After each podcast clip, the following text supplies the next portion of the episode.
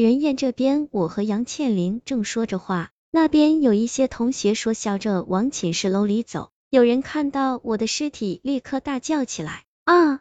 有人跳楼了！”惊叫声吸引了更多的同学前来围观。有的同学赶紧拿出手机拨打幺二零。突然，有人惊叫了一声：“哎呀，这不是三零二寝室的那个张亮吗？”那位同学的话引起了不小的骚动，大家纷纷看向我的尸体，由原先的害怕、恐惧变成了指指点点。这家伙居然跳楼了！一定是坏事做多了，被风从楼顶上吹下来了，报应啊！有同学这样说，我的心特别不是滋味儿。接着，陆续有同学抱怨对我的不满，他怎么现在才死啊？但愿他此后能被打人十八层地狱，他可千万不要投胎啊！即使投胎了，也要把它投到畜道里去。那一句句锥心的话传入我的耳中，像锋利的刀子割在我的心上。我冲他们大喊：“我到底做错了什么？你们要这样对我？”没有人回答我，他们对我的尸体指指点点，我什么也听不进去。没过多久，幺二零来了，将我的尸体用担架抬走了。不知道过了多久，我才从混沌中渐渐恢复了意识。我决定跟着刚才对我评论最厉害的几个人，我的死一定会成为他们茶余饭后热烈讨论的话题。或许能从他们口中得知我生前到底是什么样的人。那几个人见我被抬走之后，没有急着回寝室，我便可以大胆的跟着他们。只是我怕身上极寒的阴气会引起他们的怀疑，便不敢跟得太紧了。他们几个一路讨论着我的事情，朝操场的方向走去。从他们的话语中，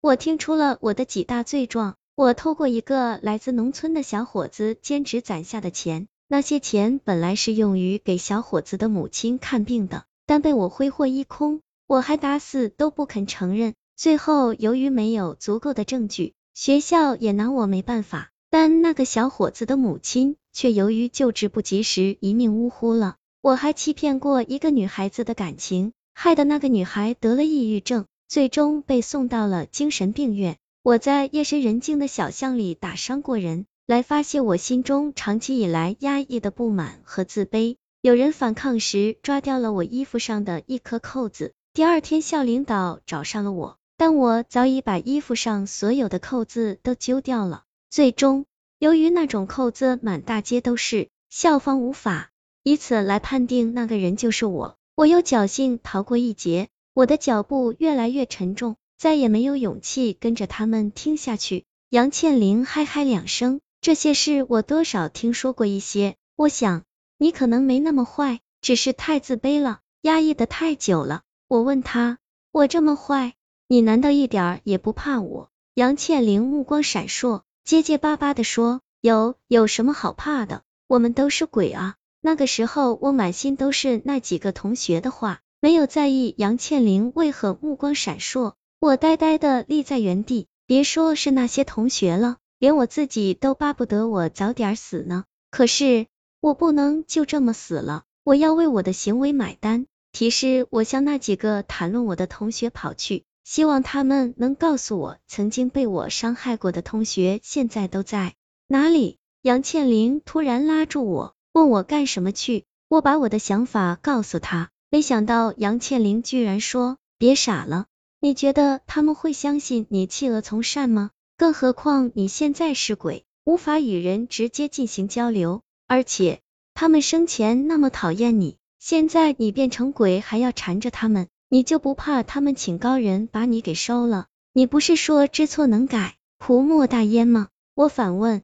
杨倩玲无言以对。算了，你要去就去吧。杨倩玲甩手说道。但是你可别后悔啊。我径直朝那几个同学跑去，当我在他们面前显出形态时，几个人顿时吓得一屁股瘫坐在地，脸色煞白，浑身直打哆嗦。我把我的想法告诉他们，但他们都不相信我，只一个劲的求饶。我一遍一遍地解释，也不知道过了多久，终于有一个同学向旁边的人小声嘀咕道：“你们有没有发现，张亮好像真的变了？”那个同学打量了我一番，低声说道：“好像是的，他以前可没这耐心。”我看到了希望的曙光，连忙向他们解释我要痛改前非云云。那几个同学也不知是真相信了我的话，还是出于对我的畏惧，总算把那些被我伤害过的人的住址告诉了我。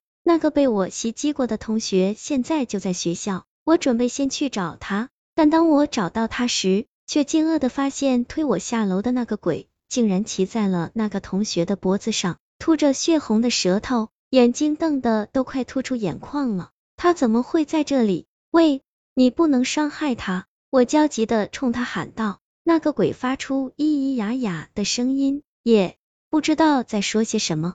他见我听不懂，便指着自己的喉咙，只见一截白森森的骨头从他的咽喉处戳了出来。他用手把那截骨头拔出来，脖子顿时低下来，歪向了一边，鲜血像小喷泉一样涌出来。我明白了，他的喉咙受伤了，发不出声音。但我不明白他到底想干什么。先是杀了我，现在又要杀死这个同学吗？突然，我的脑子里有一道灵光闪过，这个鬼恨我恨到可以杀掉我的地步，说明我和他之前有很深的矛盾。但刚才那些同学的口中为什么没有提及到他？除非我和他根本没有关系，我也不是被他杀死的。那杨倩玲给我看的视频，岂不就是假的？仔细推敲起来。杨倩玲的话真是漏洞百出。首先，手机的像素就算再好，也不可能录到那么远距离的东西，